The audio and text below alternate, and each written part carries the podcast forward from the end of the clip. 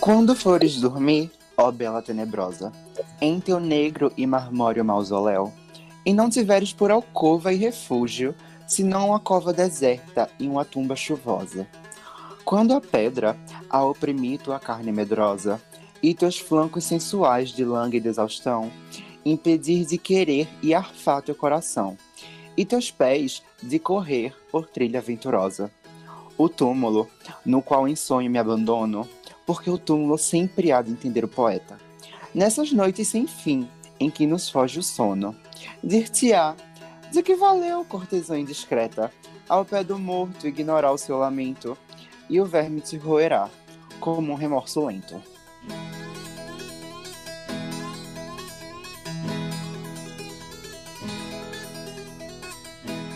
Meu nome é Maurício Barbosa. Eu sou Altieres Campelo.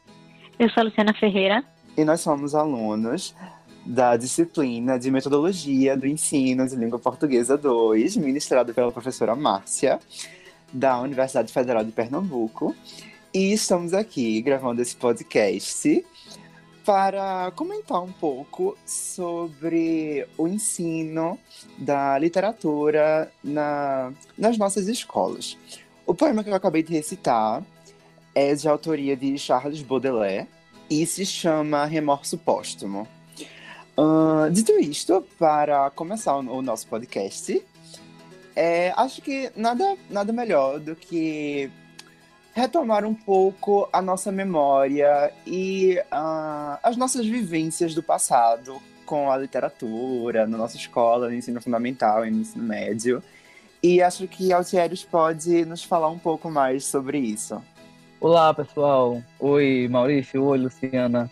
Acho que para começar a falar desse, desse assunto, a gente tem que frisar o fato de que cada pessoa é um universo e cada um vai ter sua experiência. E eu, para falar da minha, eu digo que eu não tive uma, vivência muito próxima da literatura durante todo o meu percurso escolar. Eu estudei em colégio público desde a minha primeira série e eu nunca tive um, um certo incentivo por parte do colégio em relação à literatura. Era mais as questões mais canones. Ah, vamos ler a historinha da Chapeuzinho Vermelho, vamos ler a historinha da Branca de Neve.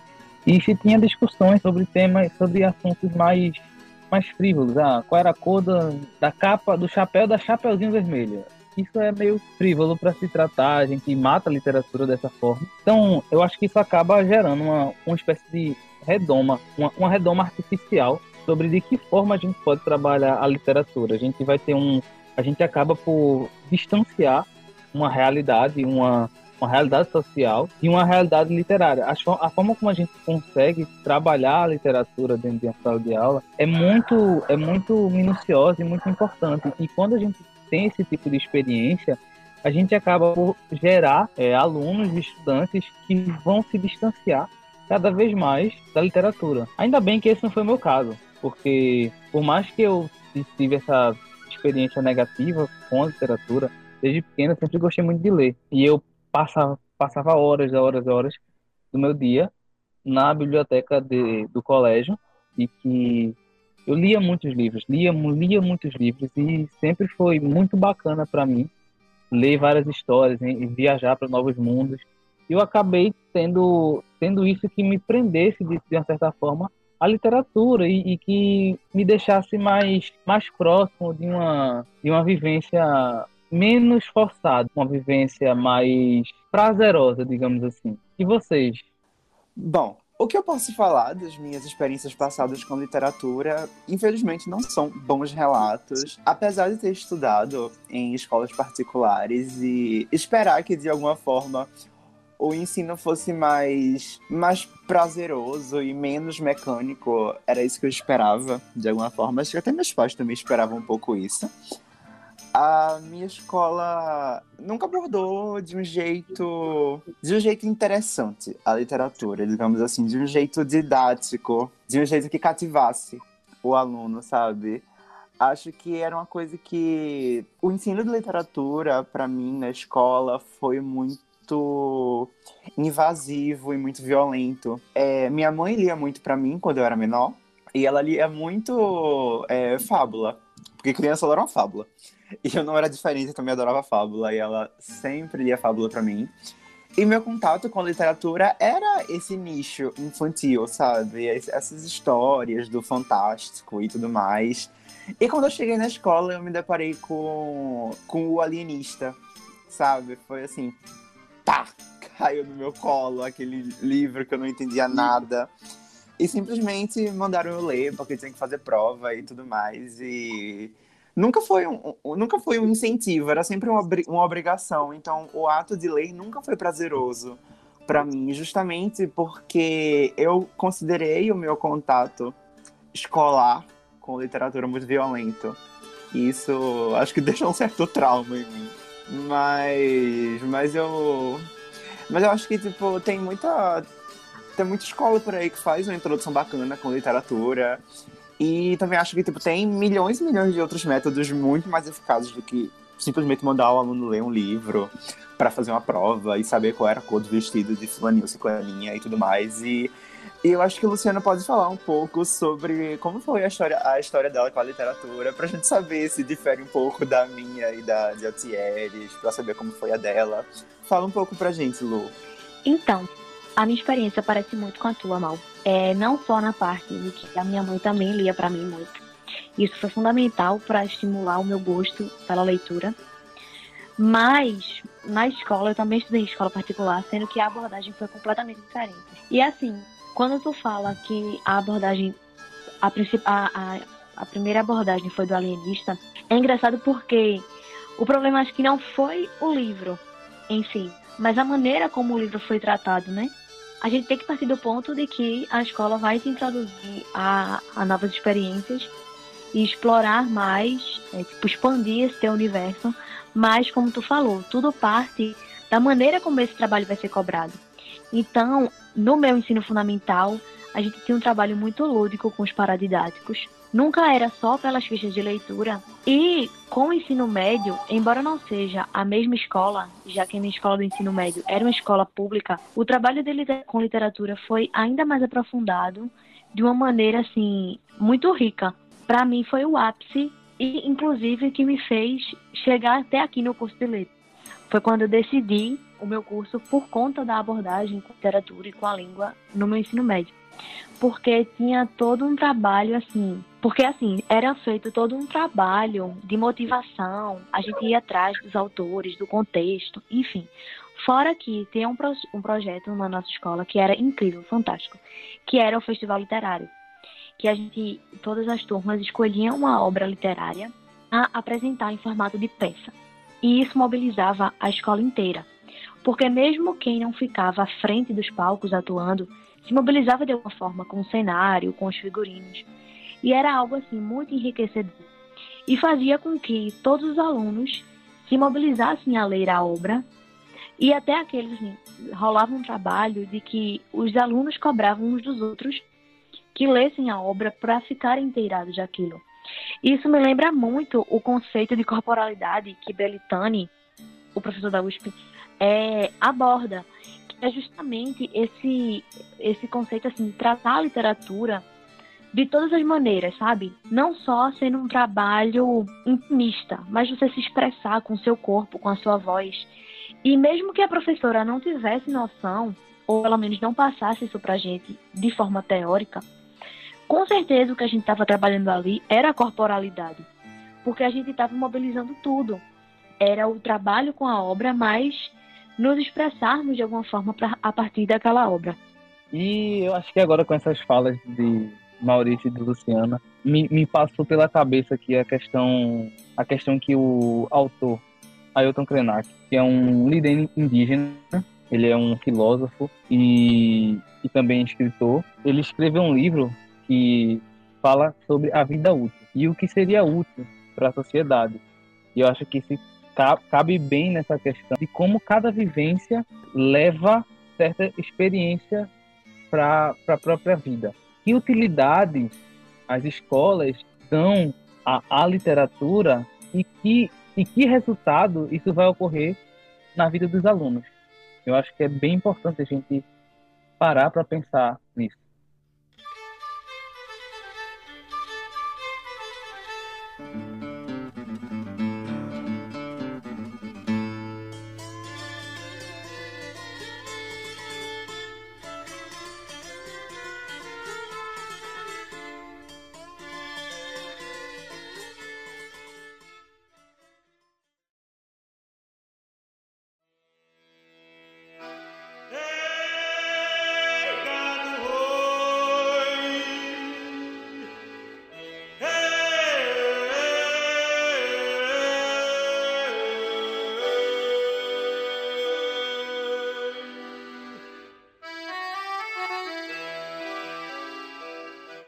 Sou o gibão do vaqueiro, sou cuscuz, sou rapadura.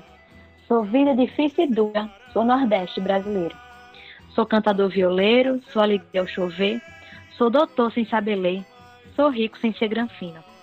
Quanto mais sou nordestino, mais tenho orgulho de ser. Sou a enxada no chão, sou a jangada no mar, sou leite como um gozá cozido num caldeirão. Sou as penas do cancão, sou o sol no entardecer. A lua do anoitecer, sou um sereninho fino. Quanto mais sou nordestina, mais tenho orgulho de ser. Sou o voo da asa branca, sou cliente de bodega, sou madeira que enverga, mas não quebra e se levanta. Sou lavadeira que canta, sou xodó, sou bem-querer. Sou eu mesmo, sou você. Sou um povo genuíno. Quanto mais sou nordestino, mais tenho orgulho de ser. Sou espiga no braseiro, sou tirna de lamparina, o raio da cilibrina, sou bacurino chiqueiro, mulher varrendo terreiro, sou retirante a sofrer, na esperança de crescer, mas no sul sou clandestino. Quanto mais sou nordestino, mais tenho orgulho de ser. Da minha cabeça chata, do meu sotaque arrastado, do nosso solo rachado, dessa gente maltratada, quase sempre injustiçada, acostumada a sofrer. Mesmo nesse padecer, sou feliz desde menino.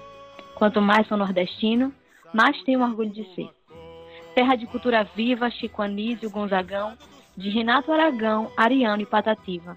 Gente boa, criativa, isso só me dá prazer, pois tenho orgulho em dizer muito obrigado ao destino. Quanto mais sou nordestino, mais tenho orgulho de ser. Esse poema é do poeta cearense Braulio Bessa e o nome não poderia ser outro, ser nordestina. Então, com esse poema belíssimo, a gente vai abrir falando sobre como a literatura era abordada nas salas de aula. E não se enganem que a escolha não foi por acaso. A gente trouxe esse poema para retratar como a nossa cultura nordestina muitas vezes fica escanteada das salas de aula. Como, por exemplo, na minha formação, pouquíssimas vezes a gente teve a oportunidade de trabalhar poemas nordestinos, obras nordestinas, com esse viés identitário, trabalhar como uma reafirmação da nossa cultura. E dentre, e dentre outras manifestações culturais que são deixadas de lado em prol de um cânone, e assim como o Altieres comentou agora há pouco, em prol dessa literatura útil, entre aspas, o que seria esse útil? Um útil focando numa prova de vestibular ou numa prova de concursos, e no caso acaba excluindo, deixando de fora outras manifestações culturais que são ditas como inferiores. É porque muitas vezes a literatura, não só dos textos em prosa, como os dos textos em verso, são trabalhadas assim, como Mal comentou, apenas com o fim de responder uma prova ou de uma ficha literária e isso perde completamente o sentido da literatura e acaba afastando possíveis leitores desse mundo da literatura. Como, por exemplo, você pegar um poema simplesmente para analisar, como, por exemplo, você pegar um poema apenas como um pretexto gramatical. Você pegar apenas para estudar as funções sintáticas ou descobrir qual é o sujeito, ou, por exemplo, resolver a ambiguidade. Porque, por exemplo, a ambiguidade não é um problema. Seria muito mais proveitoso que a gente trabalhasse qual a função da ambiguidade ou da ironia naquele poema do que simplesmente colocar para corrigir. Porque você implica dizer que aquele, aquele poema precisa de correção. E a gente vê muito isso também com poemas, com obras que têm um cunho mais regional, como por exemplo, quem nunca teve que corrigir as falas do Chico Bento? O pobre do Chico Bento tá lá e sempre tem uma atividade que é para passar limpo a fala do Chico Bento, sem haver nenhuma reflexão que aquilo ali é simplesmente uma variação regional. Ou, por exemplo, a gente até pode citar a música do Adoniran, do Adoniran Barbosa, que aqui a gente vai trazer como, como verso, que é Tiro ao Álvaro, que ele faz de tanto levar frechada do teu olhar, meu peito até parece sabe o que, tauba de tiro ao Álvaro, não tem mais onde furar o olhar mata mais do que bala de carabina, que veneno estricnina, que peixeira de baiano. Teu olhar mata mais que atropelamento de automóvel. Mata mais que bala de revólver. E aí, se você pega esse texto e bota para o aluno simplesmente corrigir, além de ferir completamente a autonomia, a liberdade poética do autor, você está deslegitimando essa variação linguística dentro da sala de aula. e você está excluindo uma determinada literatura da sala de aula e ensinando e perpetuando aos seus alunos o estereótipo de que só determinado gênero é literatura, só determinada, sei lá, só determinada escrita é literatura, enfim. E como eu disse, mais uma vez, você vai acabar criando uma barreira nele que muitas vezes vai olhar para o próprio texto e dizer e, e, pensar que o texto dele não tem valor. Falta um pouco disso, de levar a literatura para a sala de aula com um fim de reflexão e interpretação para enriquecer e não apenas para corrigir ou como um aporte gramatical, enfim. O que a gente está propondo no caso não é um em detrimento do outro. É importante considerar que o trabalho precisa ser feito em conjunto. Não é deixar o texto literário em prol de simplesmente destrinchar ele e procurar essas minúcias e esquecer todo o resto é importante que haja um trabalho completo. Pode ser usado sim para você investigar melhor questões é, do discurso, da gramática, enfim. Mas que seja importante que não seja um trabalho só disso, que seja importante a reflexão e a interpretação. E assim, né? Agora que a gente já abordou um pouquinho sobre como a literatura é abordada nas salas de aula, é impossível não comentar quais obras eram trabalhadas nas nossas salas de aula. No caso, como a escola aborda a literatura e mais, o que ela considera literatura. Mal, o que é que tu acha? Essa discussão sobre que tipo de literatura é abordada na escola e o que a escola considera literatura tem muitas nuances e até um pouco engraçada, porque voltando à história do meu ensino fundamental, eu lembro que eu não vi nada, nada para além de literatura canônica. E, liter... e, nossa, eu não lembro nem de ter visto poema. Eu não lembro nem de ter visto poema no meu ensino fundamental, sabe? Então, tipo, o meu contato com a literatura foi assim, muito deficitário. Eu poderia dizer assim, sabe? E com toda certeza foi até um pouco traumático, um pouco, foi bastante traumático para mim, sabe? Então, falar de literatura acaba sendo um pouco, um pouco nebuloso para mim. Acho que eu posso dizer assim, porque eu, é, porque eu tive experiências muito distintas e distintas em níveis assim indescritíveis, porque enquanto o meu ensino de literatura na escola é, na escola primária, ensino fundamental e tudo mais, foi muito deficitário. No meu ensino médio, eu descobri, assim, um outro universo. Eu vi a literatura por todos os outros ângulos possíveis, porque é, diferente do diferente da minha professora do, do ensino fundamental, que era que valorizava muito esse ensino mecânico de literatura e, ah, porque você vai ler para fazer prova e tal. A minha professora, ela trazia literatura para sala de aula, como posso dizer, como um, um suspiro de liberdade. Acho que eu posso dizer assim, um refresco para alma, sabe? Porque ela sempre trazia coisas muito, muito pontuais e muito bem colocadas e todas as obras que a gente trabalhou eram extremamente marcantes e enfim, eu, eu tenho muitos elogios a, fa a fazer é, para com o trabalho da minha professora. Um desses trabalhos que ela fez era justamente incentivar a produção de texto nos alunos. E eu lembro que eu não sabia que eu gostava tanto de escrever até o ensino médio.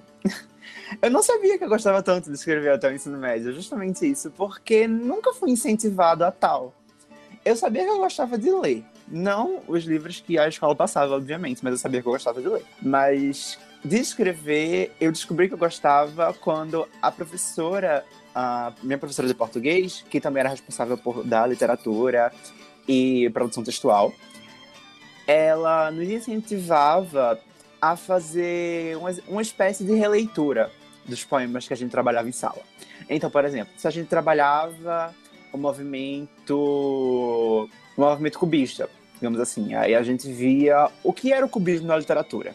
Então, quando a gente estudava o cubismo na literatura, a professora incentivava a gente a fazer uma releitura de um poema cubista que ela trazia para a sala e isso incentivava a gente a produzir assim loucamente, sabe? Era era muito era muito cativante, muito divertido e eu achava eu achava assim ótimo. Isso me lembra muito uh, sobre a discussão. Acho que na verdade acho que esse é um momento muito interessante para a gente levantar a discussão sobre o que a escola considera literatura, porque porque veja bem no no próprio currículo tem lá que a escola precisa apresentar aos alunos uma literatura plural, diversos tipos de literatura, desde a canônica até a popular, passando pelo cordel, passando pelo slam e todo e todos esses gêneros escritos, gêneros orais que são marginalizados e tal, tá no currículo. Mas a gente fica pensando, então por que a escola muitas vezes opta por não trabalhar isso. A gente vê uma clara negligência nisso. E isso é um ótimo momento para a gente refletir sobre o que a instituição escola, o que o sistema escolar considera literatura. Porque não é por acaso que a escola favorece a literatura canônica. É por uma tradição, uma tradição, sabe? E essa tradição engessada faz com que muitos outros escritores que produzem tipos diversos de, de literatura pensem que o que eles produzem não é literatura. Por quê? Porque não é valorizada e, e, e, o sistema não enxerga aquilo como algo digno de ser literatura.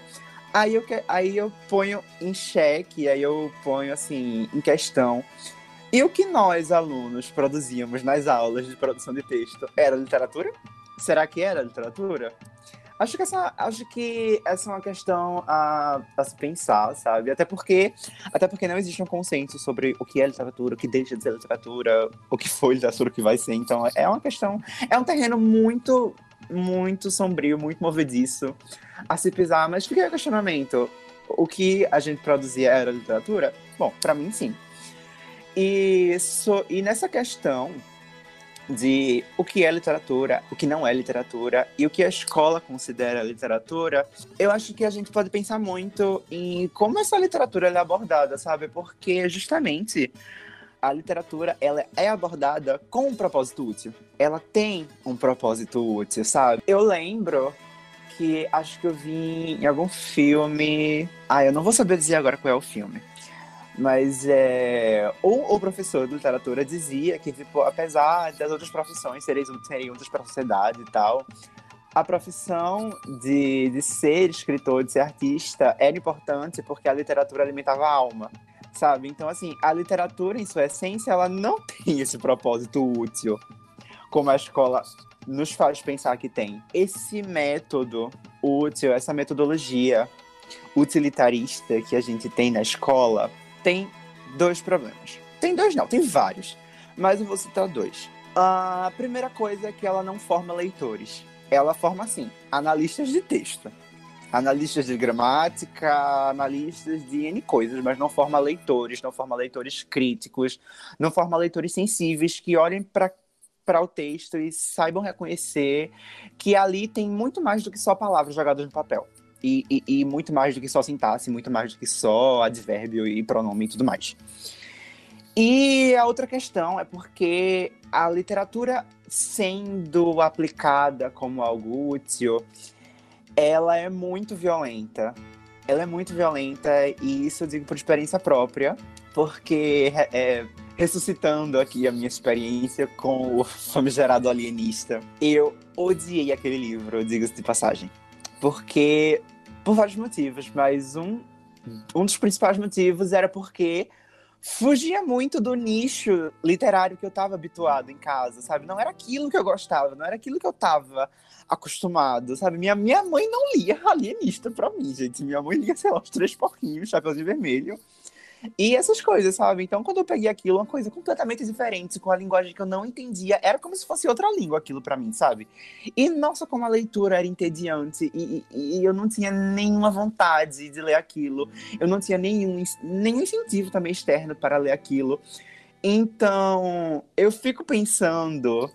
Isso é até engraçado, porque eu fico pensando sobre os direitos, os direitos do leitor que o Daniel Penac, que é um escritor francês, ele traz no seu livro como um romance. Lá nas páginas finais, é bem uma sessãozinha. é, final do livro, quando ele fala dos direitos do leitor. E assim, tem, o leitor tem inúmeros direitos. Tem o direito de não ler, o direito de pular página, o direito de ler qualquer coisa e etc, sabe? Então eu penso, cara, como eu queria ter o direito de não ler aquele livro. Como eu queria, mas aí eu também penso por cima disso, mas será que eu só não queria ler porque eu não gostava de ler? Nossa, será que eu só não queria ler porque, ah, odiei o livro, não fui com a cara do livro, alguma coisa assim, sabe? Tipo, tem uma questão por trás, e a questão é justamente esse trauma. Esse, esse trauma da, dessa, dessa literatura é, inserida no aluno violentamente, de uma forma muito incisiva, quase como uma cirurgia, sabe? O professor abre a cabeça do aluno, enfia a literatura dentro e é isso aí que você vai consumir para essa aula e para responder essa prova. E, nossa, termina sendo muito, muito cansativo, muito entediante para o aluno, sabe? E toda essa questão da vida, da vida ser útil, a gente tem que viver uma vida útil, acaba afetando muito no nosso, no nosso modo de, de lidar com as coisas do mundo, sabe? Porque é, a gente não consegue mais ficar em paz com nós mesmos, a gente não consegue mais ficar parado e pensar estou em paz. Você não consegue sentar para ler um livro e pensar, estou em paz, porque você sempre tem aquela necessidade de, de produzir, produzir, produzir, produzir, produzir, e, e, e, faz uma coisa, faz outra, aí tem que ler isso, tem que ler aquilo. A gente muitas vezes não consegue nem ter um momento de devaneio, assim, sabe? Isso até. Isso me lembra muito o que Cândido. O que Cândido falou sobre a necessidade de fabular. Ele fala que a gente tem essa necessidade de fabular, a gente sente a necessidade de fabular. E fabular várias vezes ao dia, e não fabular assim pontualmente, ah, vou sentar aqui e vou fabular. Não, fabular várias vezes ao dia. E isso é muito interessante porque a gente se nega esse direito de fabular, a gente se nega, a gente nega a própria necessidade de fabular, sabe? A gente se coloca à beira da loucura porque a gente se nega o direito à fábula. A gente não tem esse, essa consciência de que a gente também precisa de um, uma pausa, sabe? O nosso ritmo também precisa dar uma desacelerada de vez em quando.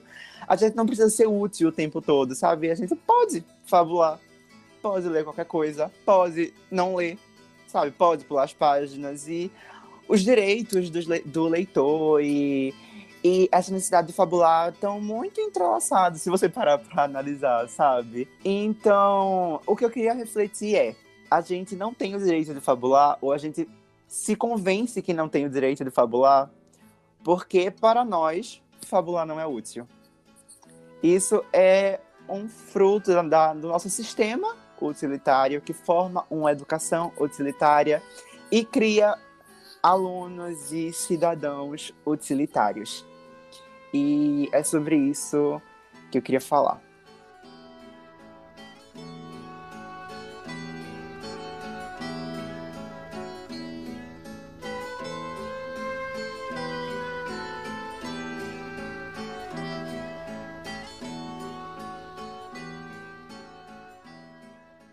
Focando nisso que tu falou, Mal, sobre essa utilidade da literatura na sala de aula, a gente percebe como a a oralidade fica escanteada dos trabalhos na sala de aula por ser vista como algo menos útil. Foi algo que a gente já trabalhou um pouco é, e acho que tudo que a gente foi mencionando ao longo do podcast casa nisso. Que, por exemplo, o slam que tu comentou, que é uma manifestação periférica do rap, enfim, é, é deixado de lado na sala de aula justamente por ser visto como uma literatura inferior. É uma literatura periférica, é uma manifestação oral que muitas vezes os alunos já conhecem, porque tem grupos de slam e o slam também está muito próximo do rap, né, do ritmo musical do rap, que é uma coisa que está mais próxima da realidade deles, mas que muitas vezes eles sequer têm noção de que aquilo também é literatura. Ou seja, já provoca uma exclusão da sala de aula, uma exclusão da manifestação cultural que eles já consomem. E assim, trazendo para uma perspectiva mais regional, os repentes, os cordéis, que são manifestações, no caso o cordel, embora seja escrito, tem todo o apelo oral, porque é, é um, um gênero escrito, mas que é um gênero feito para ser lido. Por exemplo, o trecho, o poema que eu citei um pouco, um pouco antes, embora não seja um cordel, você percebe como ele ganha força ao ser, ao ser é, narrado, ao ser recitado.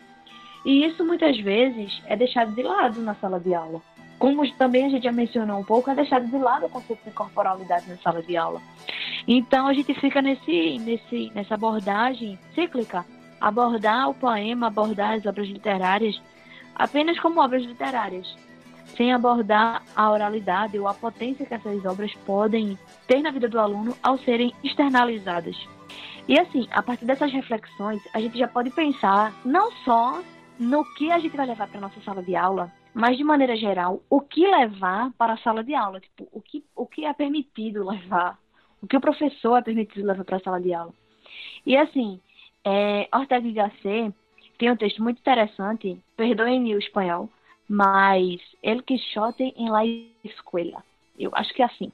El Quixote na é, escuela. Que ele é perfeito, perfeito. Que aborda um pouco essa questão sobre o que levar para a sala de aula.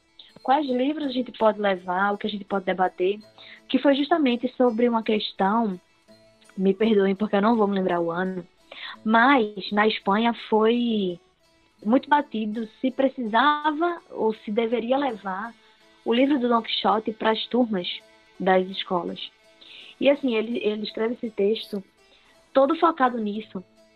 E assim, a gente pode trazer muito para as nossas salas de aula atualmente, porque tem muitas, muitas questões, não só de livros que são polêmicos, entre aspas, mas como essas questões que a gente abordou agora, sobre é, literaturas periféricas, literaturas regionais, literaturas marginalizadas, que merecem e deveriam ter um lugar na nossa sala de aula, serem apresentadas, serem debatidas e serem refletidas.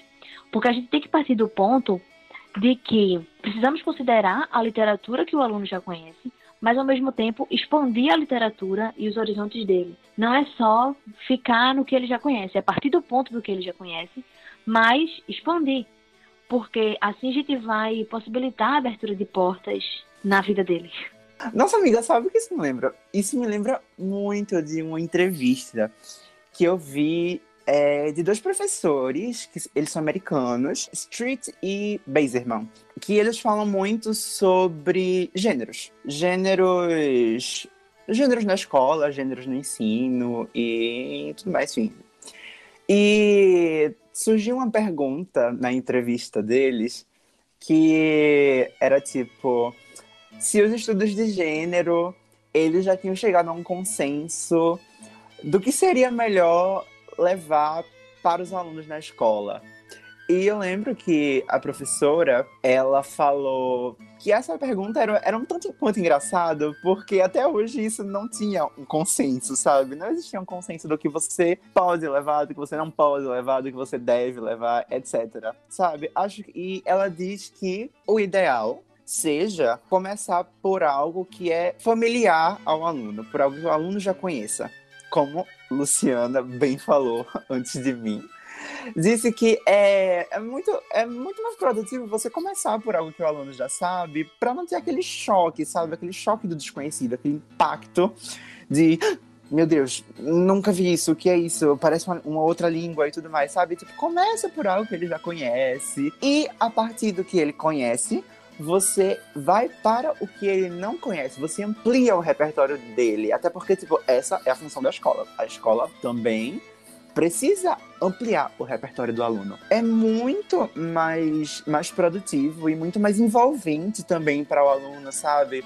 Você motivar ele a se aventurar no mundo da, da literatura através do gosto e não do trauma e não da obrigação. Então, a lógica, a lógica que a gente pegou aqui nesse finzinho foi basicamente a mesma. Então, ó, parte do que ele já conhece, e introduz ele no que ele não conhece, sabe?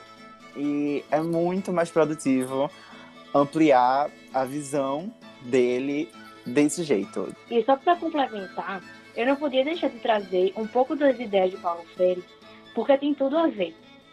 Que assim, não sejamos ingênuos ao pensar que é, não levar algum tipo de obra ou levar algum tipo de obra para nossa sala de aula vai ser uma atitude menos politizada. Tudo que a gente fizer na sala de aula, o que a gente falar ou que a gente calar, vai ter um propósito político e uma ação transformadora na vida do nosso aluno. Então a gente não pode subestimar que aquele aluno não é capaz de, de determinado livro, de determinada, por determinado conhecimento.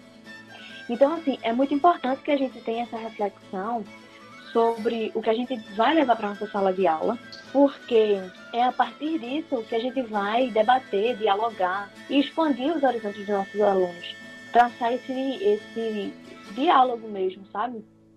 É, eu penso no que vocês falaram e eu acredito o seguinte: às vezes, ainda se tem muito de uma, uma questão de que o professor ele entra na sala e ele ainda na cabeça dos alunos ele detém todo o conhecimento. Os alunos não têm ideia do, do arcabouço cultural e social que eles têm e que eles podem trazer para o professor e que eles podem ensinar. Então, acho que é muito necessário o professor entrar dentro da sala de aula com o intuito de se permitir aprender e se permitir entrar no universo do aluno, para que ele possa é, aproveitar toda aquela literatura marginalizada, toda aquela aquele arcabouço sociocultural que o aluno tem, para que ele consiga desenvolver cada vez mais o gosto e o apreço, o prazer que o aluno pode ter pela literatura.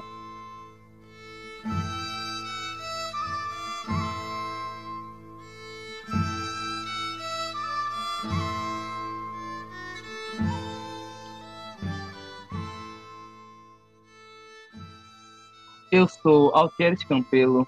Eu sou Luciana Ferreira. E eu sou Maurício Barbosa. E esse foi mais um Beabá Poético, com o intuito de provar, por A mais B, que a literatura ela é social, inclusiva e periférica.